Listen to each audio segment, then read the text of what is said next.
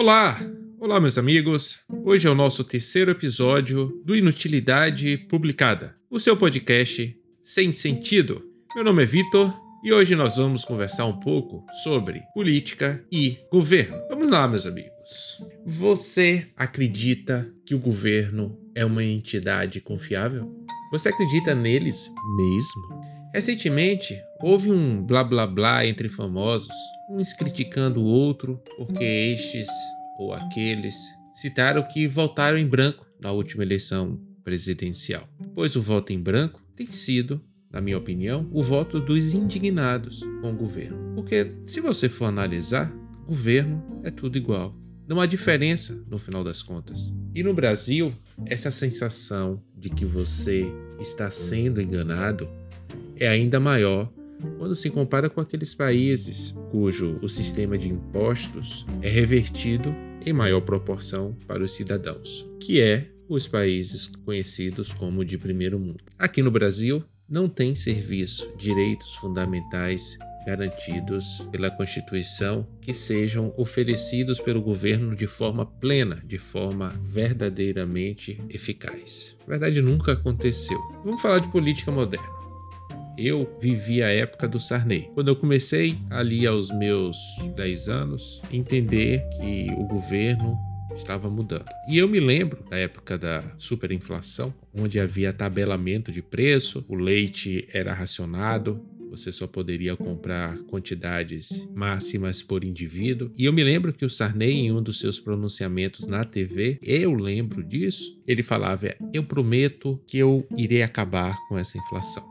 Bem, a história já diz, né, que não acabou com a inflação. E ali eu comecei a entender que político mente descaradamente. E eu acreditei quando ele falou isso. Eu acreditava quando ele falava isso, mas eu era só uma criança. Depois veio o Collor. Já tinha uma, um ar crítico naquela idade, ainda com meus 14 anos. E o engraçado é que boa parte da população votou no Collor por ele ser bonito. E naquele período teve o primeiro impeachment que eu presenciei. Eu, na verdade, não entendia muito bem o porquê daquele impeachment.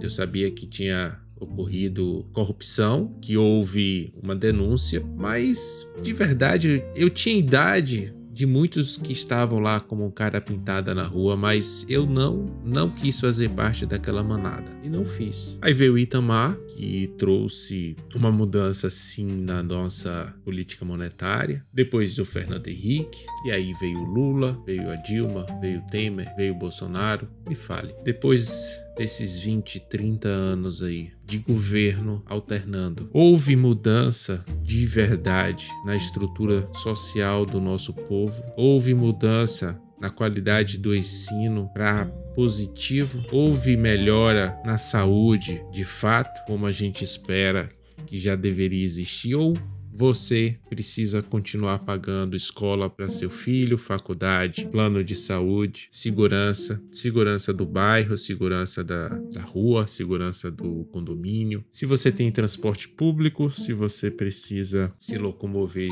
com esse tipo de transporte à qualidade. Então, não faltam histórias de governo que eram oposições e foram se alternando na cadeira máxima do nosso estado, do nosso país. E houve mudança verdadeira, eu não vejo. Eu me lembro que meu segundo grau, eu fiz segundo grau em escola pública federal, e eu aprendi lá que a desigualdade social era um dos principais fatores que levavam à violência urbana, violência entre pessoas.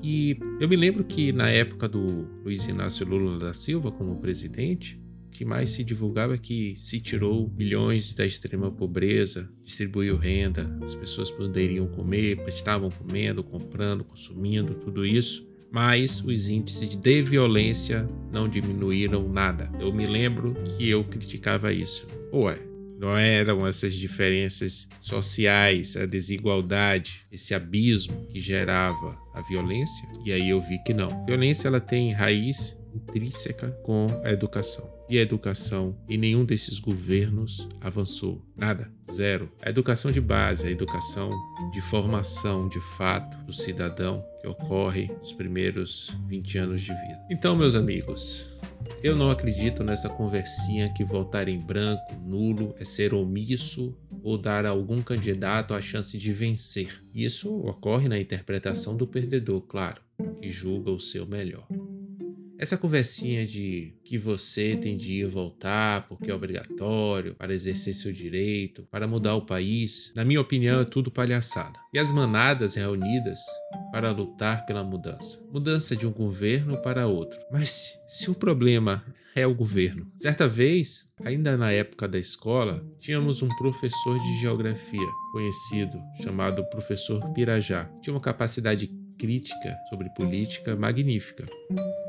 Certa vez perguntamos a ele: Mas por que o senhor não se candidata? Eu votaria em você. Ele emitiu só uma única frase: Porque o poder corrompe. O poder corrompe. Eu nunca esqueci essa frase. Nunca. Então, manada, ano que vem, todo mundo fazendo fila para votar pelo próximo governo político, pelo próximo que irá te explorar em nome das regalias e privilégios e um bom salário, que é o que eles precisam. Bem, meus amigos, eu espero que esse podcast coloque uma interrogação na cabeça de vocês, assim como eu passei por essa pergunta, que todos possam pensar e escolher que caminho levar. Mas criticar e indagar o governo, independente se você votou nele ou não, se você é oposição ou não, é fundamental, porque governo é sempre governo. E não espere muita coisa deles, nunca. Faça o seu e faça para todos. Um grande abraço e até a próxima.